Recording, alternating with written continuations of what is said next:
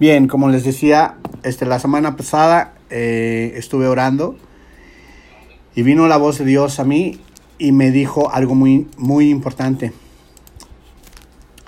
Eh, las últimas clases que hemos estado viendo sobre la fe, me decía, eh, y lo podía escuchar muy claramente, me decía, habla mi palabra, habla lo que yo he dicho, habla, declara lo que yo he dicho habla la palabra.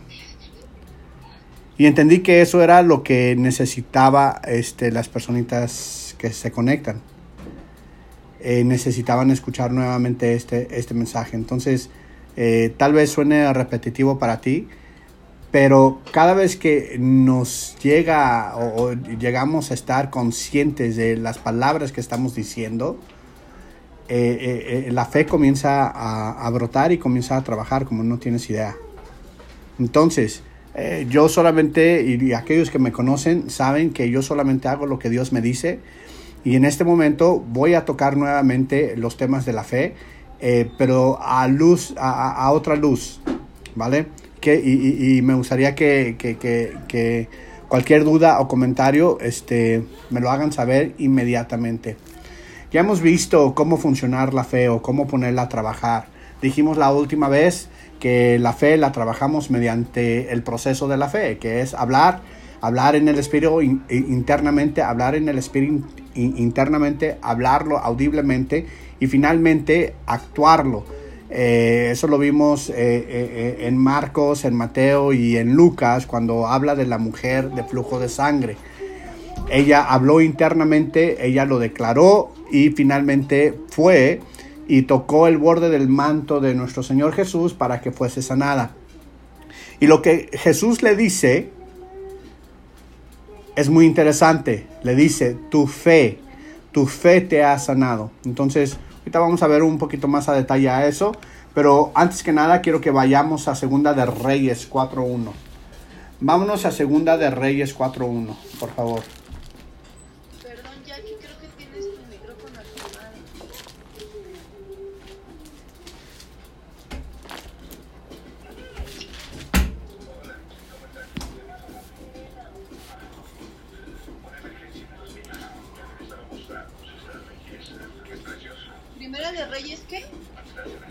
Segunda de Reyes 4.1.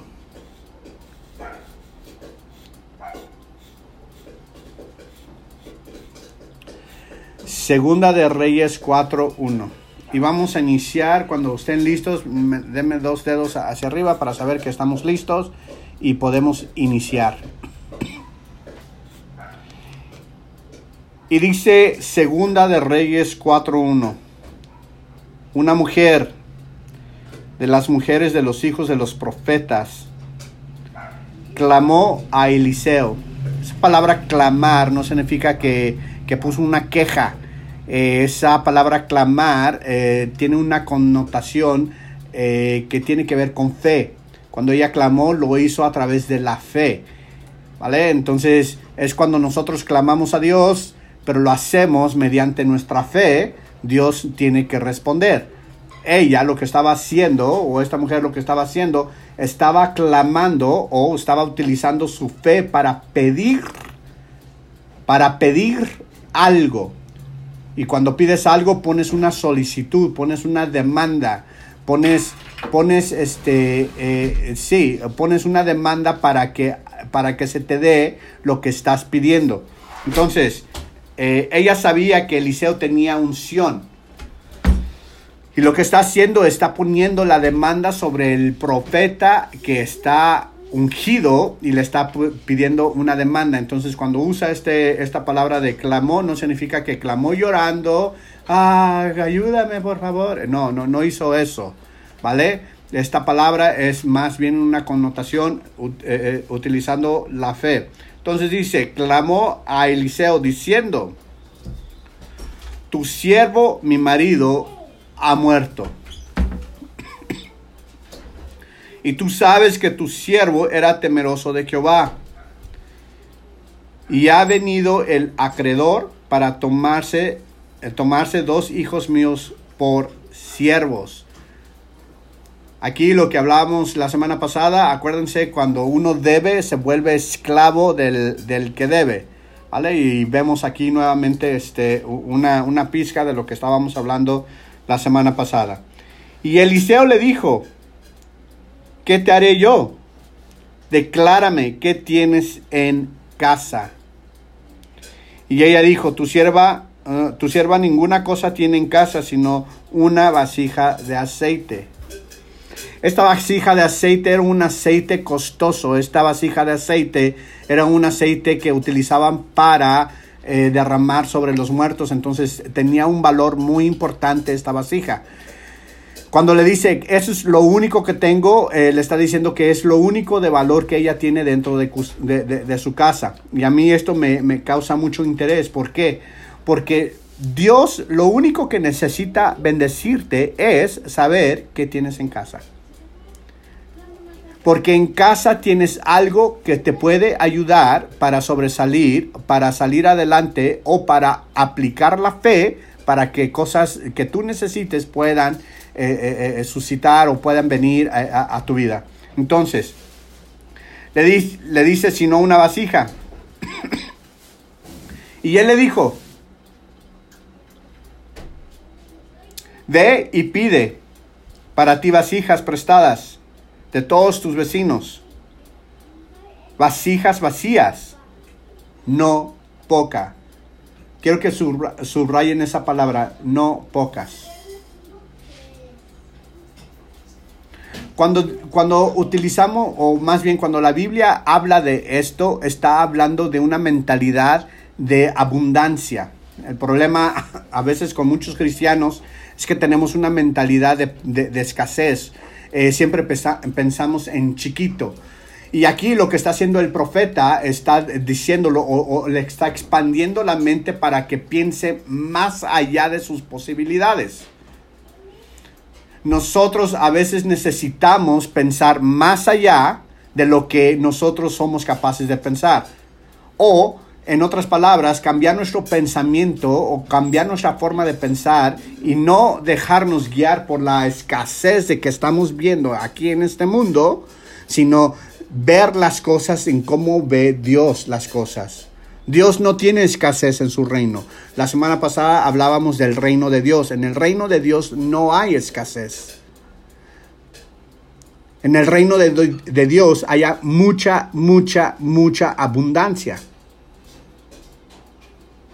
Entonces lo que el profeta le está diciendo a la mujer y lo que nos está enseñando el Espíritu Santo es que necesitamos cambiar nuestra mente de escasez. Es que no me alcanza, es que si hago esto no salgo, es que si Dios me va a bendecir poquito, es que, y, ahí es a donde necesitamos comenzar a cambiar esa mentalidad, porque esa mentalidad no nos deja llegar hasta donde Dios quiere que lleguemos.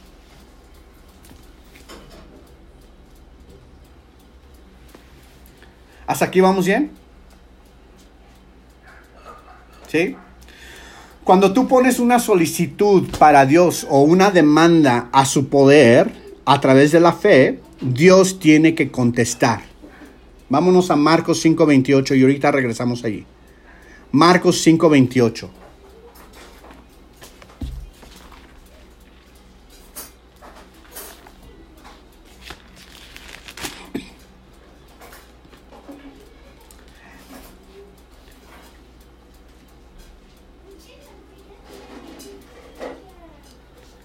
Leamos Marcos 5:28 y dice, porque decía, si tocare solamente su manto, seré salva. Y enseguida la fuente de su, de su sangre se secó. Y sintió en el cuerpo que estaba sana en aquel, eh, eh, de aquel azote. Luego Jesús, conociendo en sí mismo el poder que había salido de él, volteándose a la multitud, dijo, ¿quién me tocó? Y aquí es muy interesante porque si leemos bien las escrituras, vemos que mucha gente estaba alrededor y mucha gente lo estaba tocando. Estaba tan rodeado de tantas personas que todos lo estaban tocando. Entonces, ¿Cómo es que dijo él, ¿quién me tocó? Pues dijo, ¿quién me tocó? Porque reconoció que salió poder de él a una demanda. Y la demanda era lo que la, la, mujer de flujo de sangre estaba poniendo. Ella estaba diciendo, si tan solo tocare el borde de su manto, seré sana. Es una demanda. La demanda del poder de Dios o la demanda de la intervención de Dios.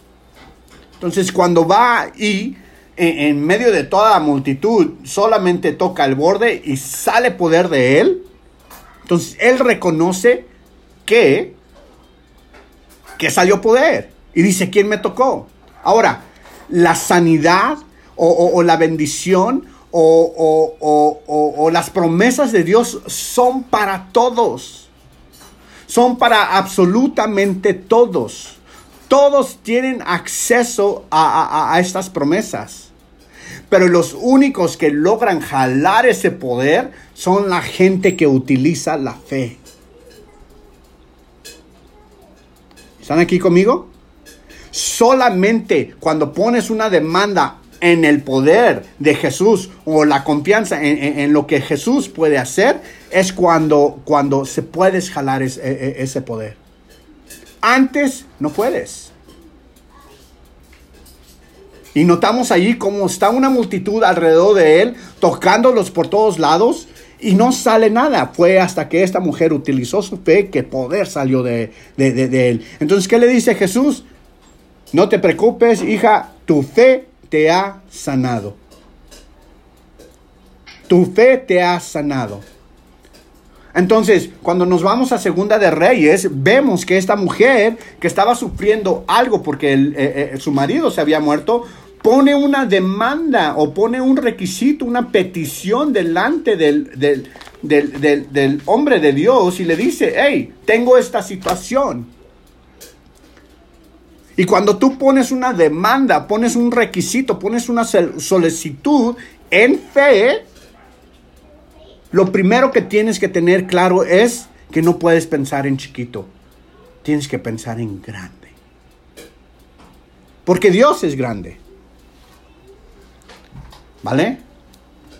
Bien. Es importante este, eh, eh, que sepamos,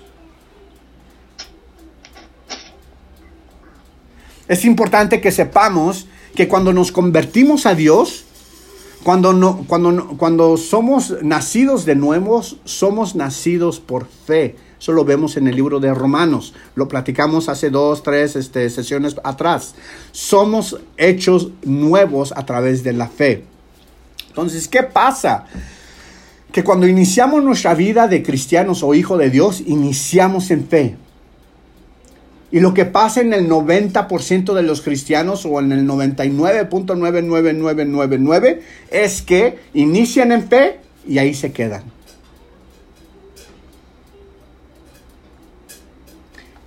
Y aquí lo más importante es que inicies en fe, estés en fe y termines en fe.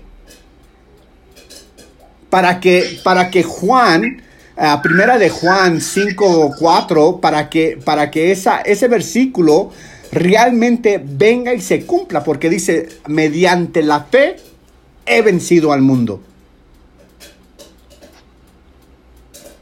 Mediante la fe he vencido al mundo. Entonces, tienes que iniciar por fe, tienes que estar en fe y tienes que terminar en fe. Y la fe, ahorita te voy a decir, la fe va a arreglar cualquier situación que tú tengas. ¿Y quién es esa fe? ¿Quién es esa fuerza?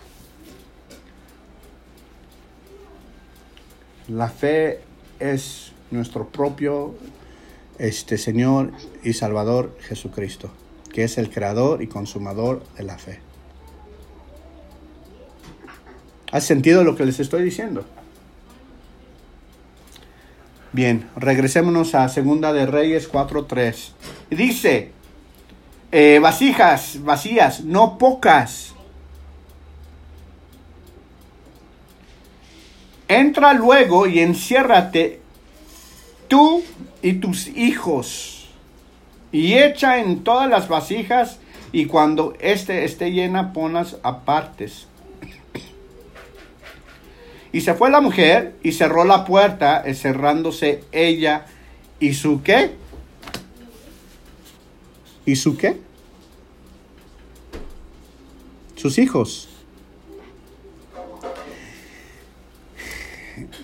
La palabra está escrita tan precisa para enseñarnos algo. Cuando estamos en una situación difícil, tendemos a hacer lo siguiente. Tendemos, tendemos a, a, como somos los padres, tendemos a agarrar la situación y decirle a nuestros hijos, hey, hey, no te preocupes, ve, ándele, váyase para allá, vaya a jugar, esto es para adultos. Y aquí la palabra de Dios nos está enseñando que nos encerremos o, sea, o, o, dejemos que nuestros hijos sean partícipes de la fe. Que, sean, que, que estén involucrados en el milagro que va a suceder. Porque te voy a decir algo, si tu hijo es salvo, significa que Él tiene la misma fe que tú tienes. Y si tú eres salvo, tú tienes la misma fe que Jesús tiene.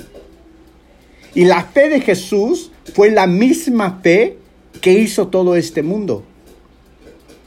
Entonces, en vez de decirle a nuestros hijos, hey, váyanse a jugar, váyanse a ver una, una película, vayan a hacer todo esto, necesitamos involucrarlos para que ellos también pongan en práctica su fe. ¿Por qué? Porque el plan de Dios es dejar un legado y ese legado se llama fe, para que ellos a través de la fe puedan lograr lo que necesitan estar logrando constantemente, sin necesidad de que esté su papá o su mamá. ¿Hace sentido lo que te estoy diciendo? Entonces, desde una edad temprana les tenemos que enseñar ¿Qué es la fe? La fe no es una religión. Si los estamos llevando a la iglesia y están allí adorando y solamente están allí en la iglesia, yo te voy a decir algo, yo crecí en la iglesia y terminé en la cárcel haciendo 11, 15 años. ¿Por qué? Porque estaba viviendo, mi familia estaba viviendo una religión. Éramos, yo, nací en, en, un hogar cristiano. Me sabía este libro de pie a pa. O sea, todas las revelaciones ya me las sabía. Los libros ya los había leído todos, pero estaba viviendo una vida religiosa. Y la relación con Dios, la relación con Cristo no es una vida religiosa, sino es una vida de cercanía que tienes que utilizar fe. Entonces, parte de esta escritura nos está diciendo que tenemos que hacer copartícipes a nuestros hijos porque es el legado que les vamos a dejar a ellos para que ellos a través de esa herramienta que tienen, que por cierto es la herramienta más poderosa que le puedes dejar a tu hijo, esa herramienta la puedan agarrar y utilizarla en este mundo para que para que sean vencedores como sus padres.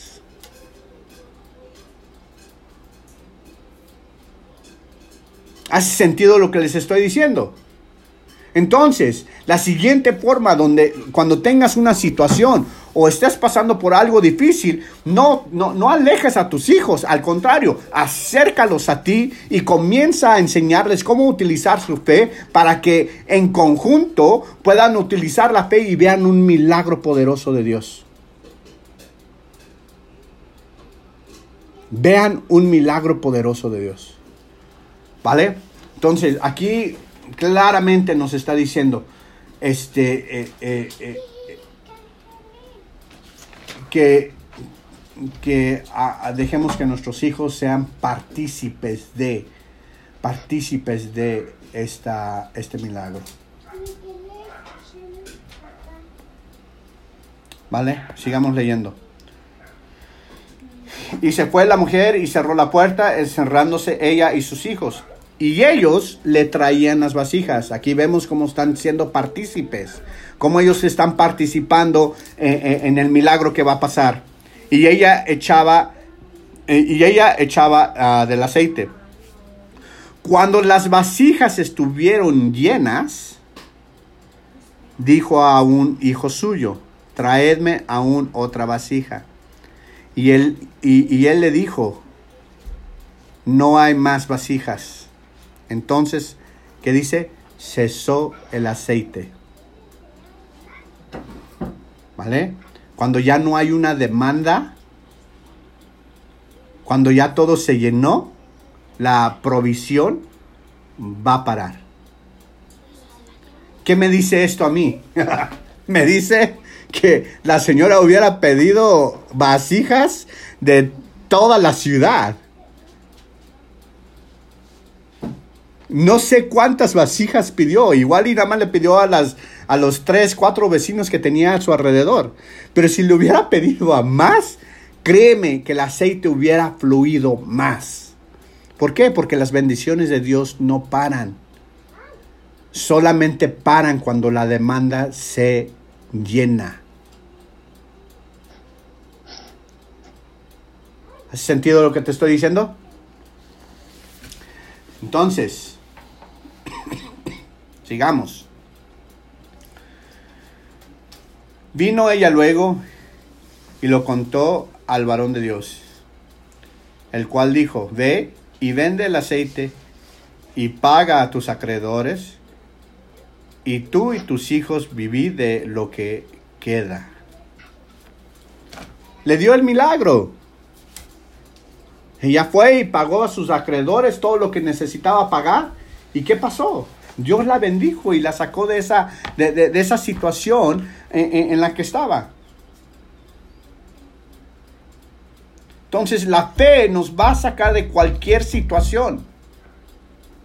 La fe nos va a sacar de cualquier situación en la que estamos. Lo único que tenemos que hacer, si eres salvo, si eres salva, lo único que tenemos que hacer es pedirle a Dios, dejar que el Espíritu Santo nos guíe y sobre esa guianza hablar la palabra de Dios, hablar la palabra de Dios, hablar la palabra de Dios y dejar y esperar que esa palabra se cumpla. Porque la palabra de Dios dice que la palabra de Dios sale y no llega vacía. ¿Hasta aquí vamos bien? No va a llegar vacía. Entonces, tenemos situaciones, tenemos varias situaciones. Tenemos una situación a donde, a donde acaban de atropellar y tirar de la moto a uno de nuestros hermanitos. ¿Qué voy a decir? Pues voy a decir lo que Dios dice en su palabra que diga. Ahora, quiero que sepas, eh, y, lo vimos, lo vimos este, la semana pasada, tú eres residente ciudadano, ciudadano del reino de Dios. Y como ciudadano del reino de Dios, aquí en esta tierra, tú eres embajador. Tú no puedes hablar lo que tu rey, lo que tu padre, lo que tu gobierno no dijo que hablaras. Tú solamente tienes que hablar lo que tu rey, lo que tu gobierno te ha permitido hablar, porque eres embajador del reino de Dios. ¿Hace sentido lo que te estoy diciendo? El problema es que nosotros, como somos, somos humanos y dejamos esa conciencia espiritual y, y, ese reconocimiento que soy espíritu, dejamos eh, eh, que, nuestros pensamientos o nuestra conciencia o, nuestro pensar de este mundo lo transferimos al reino de Dios. Y pensamos que es lo mismo. pensamos que es la misma lógica que Dios utiliza en su reino como la vemos aquí en, en la tierra. Y la Biblia es muy clara, Dios lo dice, mis pensamientos no son tus pensamientos. Pero tampoco dice, hey, no puedes conocer mis pensamientos. O sea, le tienes que pedir, ok. Enséñame cuál es tu pensamiento, cuál es tu voluntad. La voluntad de Dios son todas las promesas que está ahí escrito en, su, en, la constitución. Esta es la constitución de nuestro país. Esta es la constitución de nuestro país y necesitamos conocer la constitución de nuestro país. Porque entre más conocemos la constitución, más podemos nosotros hablar lo que Dios ya dijo y esperarlo. ¿Hace sentido lo que les estoy diciendo?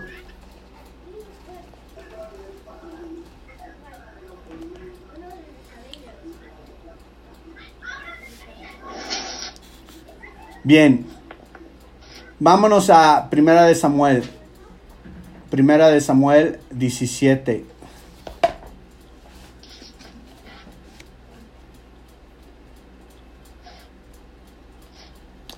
Vámonos a Primera de Samuel 17.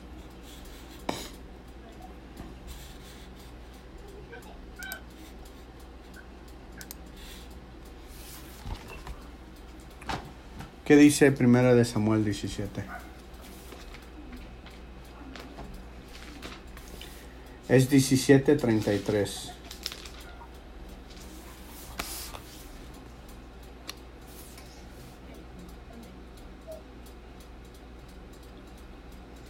Bien, mejor váyanse a, a Primera de Samuel 17:31. 31. Cuando ya lo tengan, deme dos pulgares hacia arriba para saber.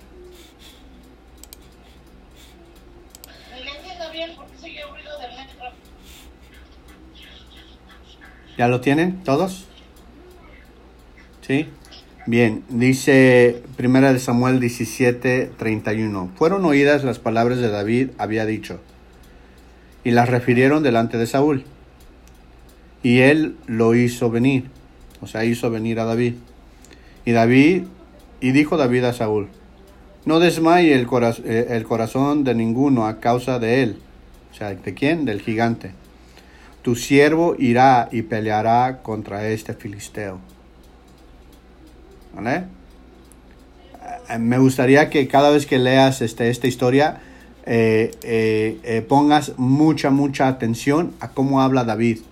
David era una persona que utilizaba, que usaba, que manifestaba, que... que, que, ¿Ya viste por eso, no? Allá. Ah, Gracias. Bien. eh, David era una personita que, que, que utilizaba mucho la fe. ¿Vale? ¿Hasta aquí vamos bien? Entonces, dijo Saúl a David. Dijo Saúl a David. Lía, hay que poner en silencio tu micrófono, por favor.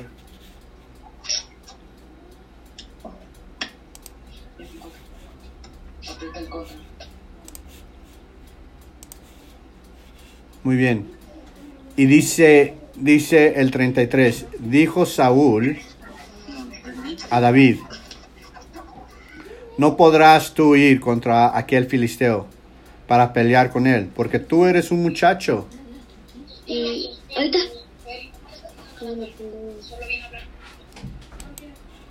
Este, hay que poner nuestros micrófonos en silencio, por favor, para que no se escuche las voces de atrás.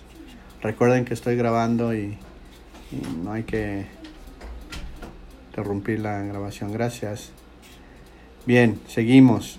Y le dijo, pero tú eres un muchacho. Y el hombre y, él es un hombre de guerra desde su juventud. Quiero que sepas algo, que si tu espíritu está roto, está dolido, está quebrantado, está, eh, eh, eh, ha pasado por muchas guerras y está, está lastimado, muy difícil que saques la fuerza de fe de ese espíritu. No puedes. Lo primero que tenemos que hacer es fortalecer tu espíritu. Porque del espíritu es donde salen las palabras. De tu espíritu es a donde sale la fe. De tu espíritu. Y si tu espíritu no está este, eh, fortalecido, está quebrantado, está dolido, eh, está dañado, no vas a poder sacar la fe que tú necesitas. Lo, ¿Por qué lo platico? Porque muchos de nosotros tenemos problemas, situaciones, circunstancias en las cuales eh, eh, eh, de verdad me gustaría que hasta se grabaran, este, se grabaran para que vean las cosas que comentan cuando, cuando están hablando, las cosas que comentan, las cosas que dicen cuando están hablando y denota o, o, nos enseña y nos deja ver un espíritu quebrantado, un espíritu débil. Y cuando un espíritu está débil, no puede sacar la fuerza de fe. No puede. Se le dificulta. No le entiende. ¿Hace sentido lo que te estoy diciendo? Entonces, por eso es muy importante fortalecer tu espíritu fortalecer tu espíritu. ¿Para qué? Para que a través de ese espíritu que Dios te dio, puedas hacer, poner en efecto tu fe. ¿Para qué? Para que logres lo que necesitas lograr.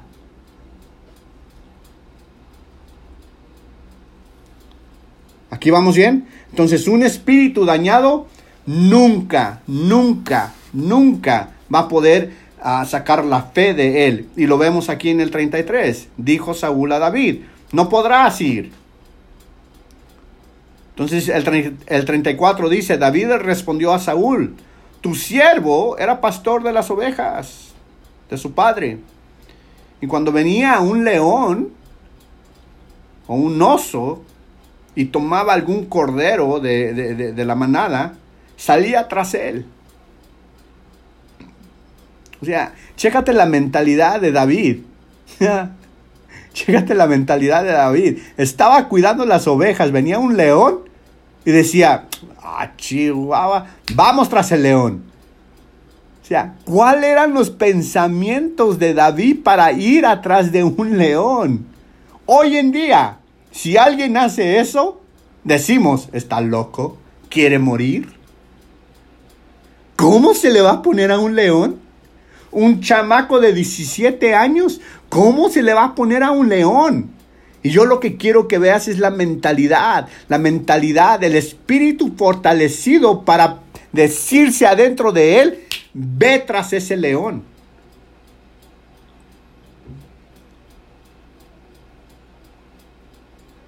Quiero que notes la fortaleza en su espíritu para decirse a él mismo, ve tras ese león, ve tras ese oso y quítales las ovejas de la boca.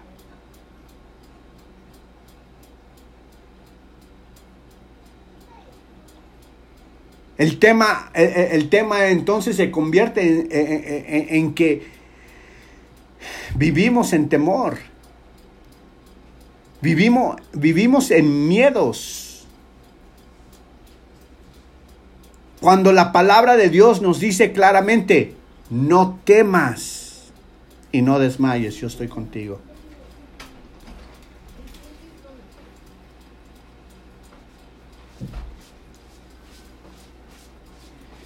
salía tras él y lo hería y lo libraba de su boca.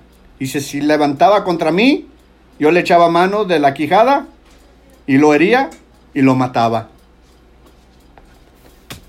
El pueblo de, de, Israel se quedó en el desierto 40 años porque su espíritu estaba dañado.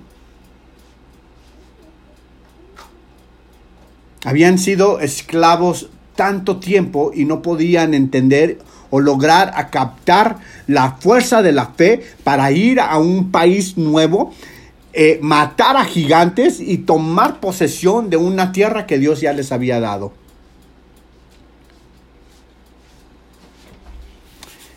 María, quiero que sepas que Dios ya te dio lo que tú quieres.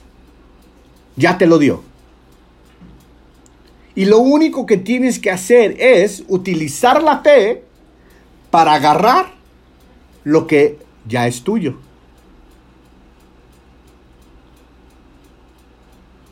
Esos 206 este, mil que, que te enseñó, ya están. Lo tienes que agarrar por fe. Y, y, y, el, y el pueblo de Israel no pudo entrar a la tierra prometida porque sus espíritus estaban dañados. Y a veces es lo que nos pasa a muchos de nosotros. Nuestro espíritu está dañado y, y, no puedo, no, no, no, puedo, no puedo lograr entender esto, lo que me está hablando Sergio de la fe. ¿Cómo, cómo que es esto de la fe? No, simplemente nada más es creer, es creer, es tener fe en la certeza de lo que no ves, porque así dice Hebreos 11. Entonces, sí, sí, sí, no, eh, les he enseñado que la fe es una fuerza es la fuerza misma que creó al mundo entero. Dios utilizó fe, lo vimos en, en, Deuteronomio. Dios utilizó fe para crear este mundo. Y nosotros vamos a tener que utilizar la fe, la fe, la fe de Dios, la fe constante, la fe, la palabra que no falla, la palabra que es certera.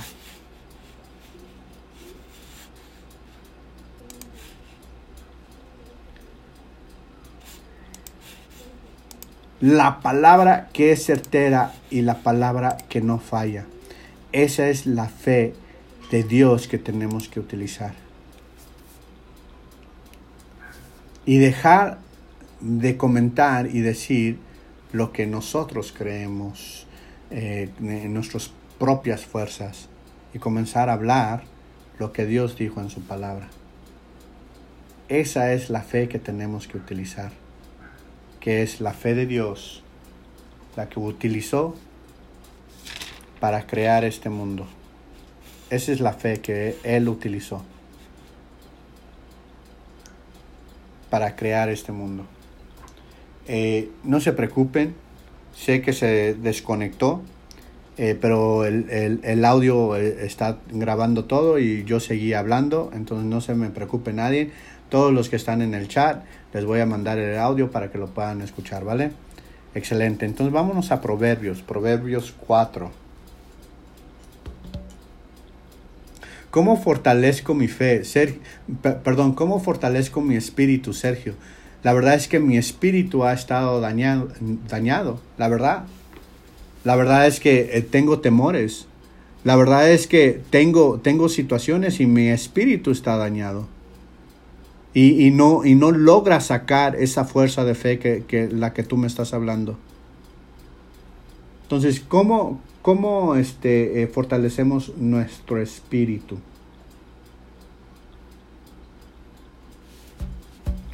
Nos vamos a ir a Proverbios 4 y el versículo es 20. Proverbios 4, versículo 20. Alguien ayúdeme a leer este pasaje. Y, y, y, y, si te interrumpo, no, no, no, no, este, no, no te sientas mal, es para este, elaborar un poquito más la palabra. Pero alguien ayúdeme, por favor.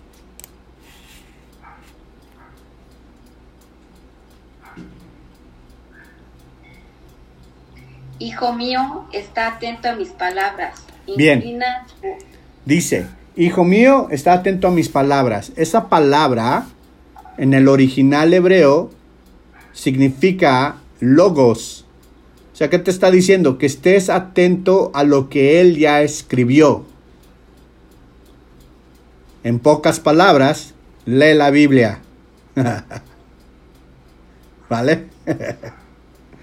Síguele, Marianés. Inclina tu oído a mis razones. Bien, esa palabra razones también es, en el, en el contexto original, en la palabra hebreo, es palabra, pero esta palabra es rema. ¿Vale? Entonces, aquí nos está dando dos claves muy importantes. Nos está diciendo, está atento a lo que ya escribí, a lo que está escrito, a la constitución. Está atento a eso. ¿Vale? Pero inclina tu oído. La fe viene por él. Por el oído. Inclina tu oído a mis razones. O sea,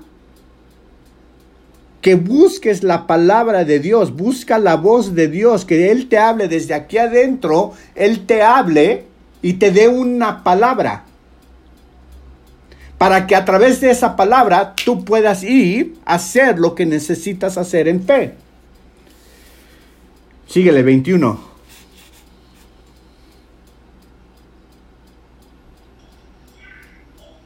No se aparte de tus ojos, guárdalas en medio de tu corazón.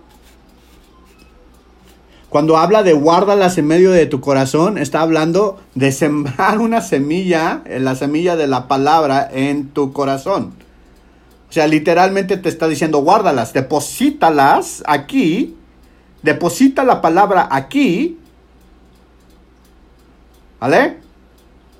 Es lo que nos está diciendo. Síguele, por favor. Porque son vida a los que las hallan y medicina a todo su cuerpo. ¿Qué dice lo último? Y medicina a todo su cuerpo. Vale. ¿Qué dice lo último? Y medicina a todo su cuerpo.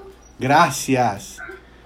No importa si te llegó el COVID y tienes coronavirus. No importa. La medicina es la palabra de Dios y esa es la que te va a sanar. Esa es la que te va a sanar. No importa si ha venido cualquier enfermedad a tu cuerpo, si estás fortalecido en el espíritu, tu espíritu va a hablar y va a decir, la palabra de Dios dice que yo soy sano porque Él se llevó todas mis enfermedades y dolencias. Gracias, papá. Gracias porque soy sano. Y instantáneamente tu espíritu va a comenzar a ser sano. ¿Vale? Sobre todas las cosas, guarda tu corazón, o sea, guarda tu mente, porque de él mana la vida. Si tienes la palabra escrita, la palabra rema dentro de tu mente, de allí va a salir la vida. De allí van a salir los, eh, el alimento, los pensamientos, eh, el empuje que, que tú tienes en esta vida. De allí va a salir. ¿Para qué? Para que vivas bien. Dios quiere que tú vivas bien. Dios quiere que tú vivas bien y para que vivas bien tienes que hablar la palabra de Dios, tienes que declarar la palabra de Dios, tienes que decir la palabra de Dios y tienes que hacer lo que Dios hace. Recuérdate que Dios te está, eh, te, te, te está haciendo accountable. ¿Qué es eso? Accountable. Te está haciendo responsable de cada palabra que tú usas.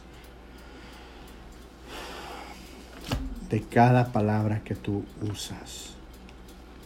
Sergio, pero he estado declarando. Sergio, he estado declarando. Pero eso de lo que declaro no viene. ¿Qué pasa ahí?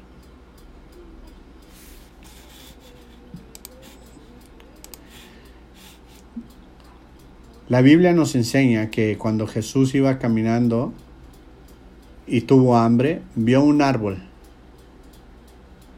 y fue hacia él. Y cuando llegó no encontró comida. Entonces hizo para atrás y le dijo al árbol, nunca más salga fruto de ti.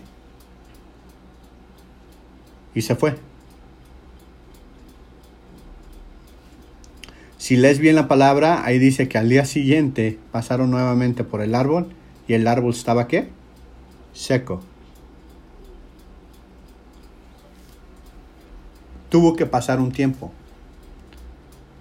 Entonces, cuando tú declaras, deja, o sea, decláralo, decláralo, pero deja que Dios comience a trabajar.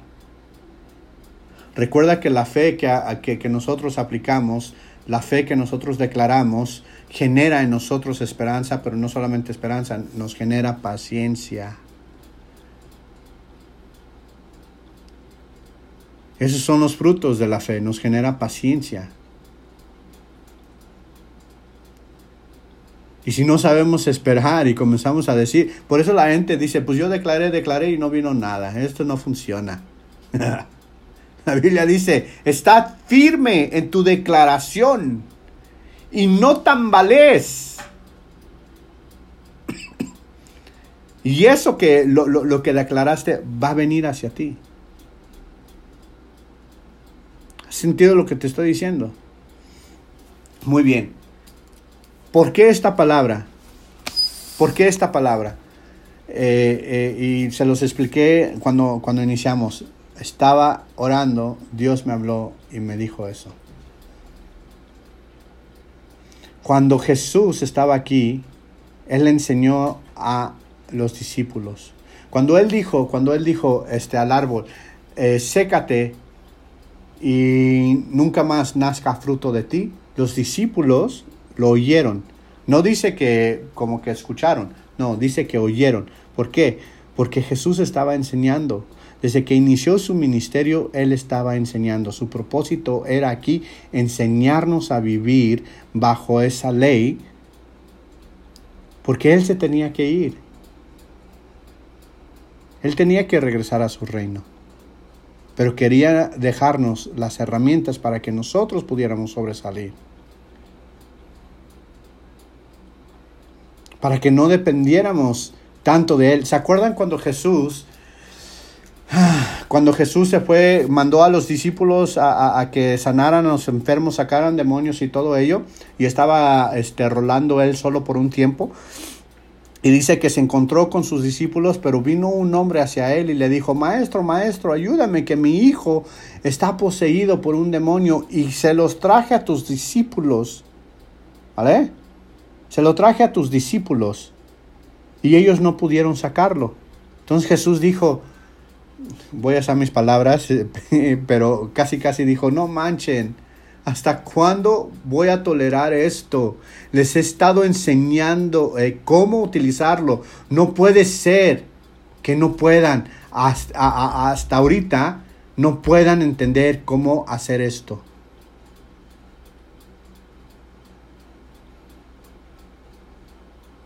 No entiendo hasta, hasta cuánto tiempo los tendré que tolerar. O, en otras palabras, hasta cuánto tiempo tengo que estar aquí enseñándoles cómo aplicar esta eh, eh, eh, fuerza de fe. ¿Hasta cuándo?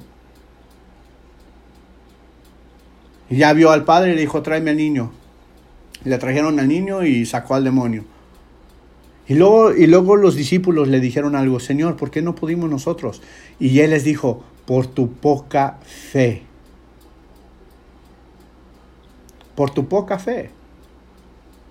Porque te digo de cierto, si tuvieras fe como una semilla de mostaza, le dirías a este monte, quítate y échate en el mar y el monte se tendría que quitar.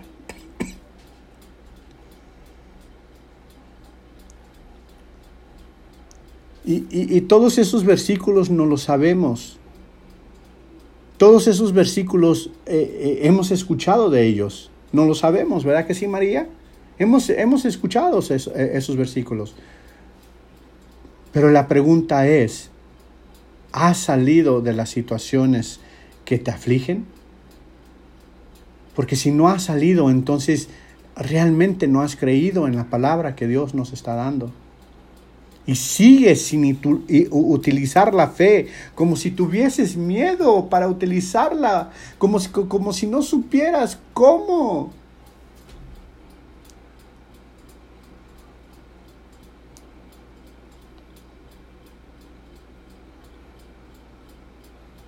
Dios me dio este mensaje para cada uno de ustedes.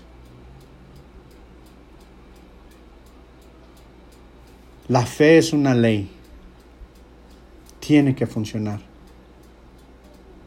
La palabra de Dios es certera. Dice, dice que Él no es hombre para que se arrepienta o, o para que mienta o hijo de hombre para que se arrepienta. Él lo que habló lo va a hacer. La pregunta aquí es, ¿tú le vas a creer?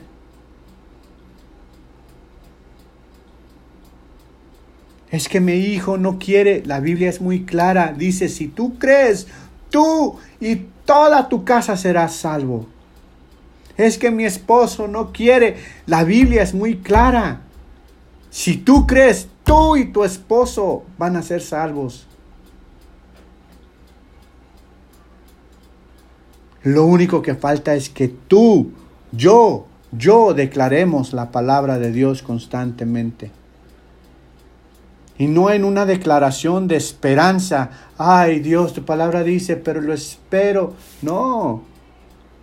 Es con la mentalidad de David, que vio al león cómo se llevaba el cordero y fue tras de él. Entonces la declaración va a ser una declaración de acción de gracia. Dios, gracias. Gracias por convertir a mi esposo, aunque no lo veo ahorita. Yo sé que ya lo convertiste porque la palabra dice que si, yo creyere, yo y mi casa seremos salvos. Entonces te doy gracias.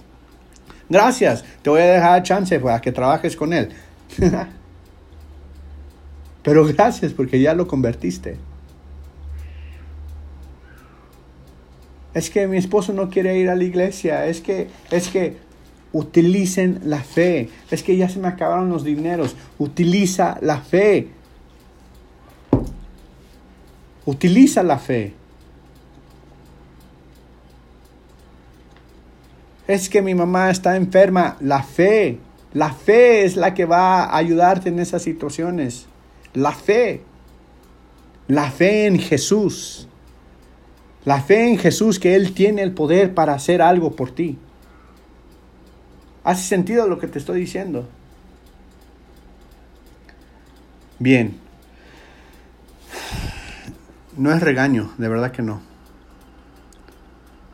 Es una enseñanza que Dios quiere que les quede sumamente claro esta enseñanza.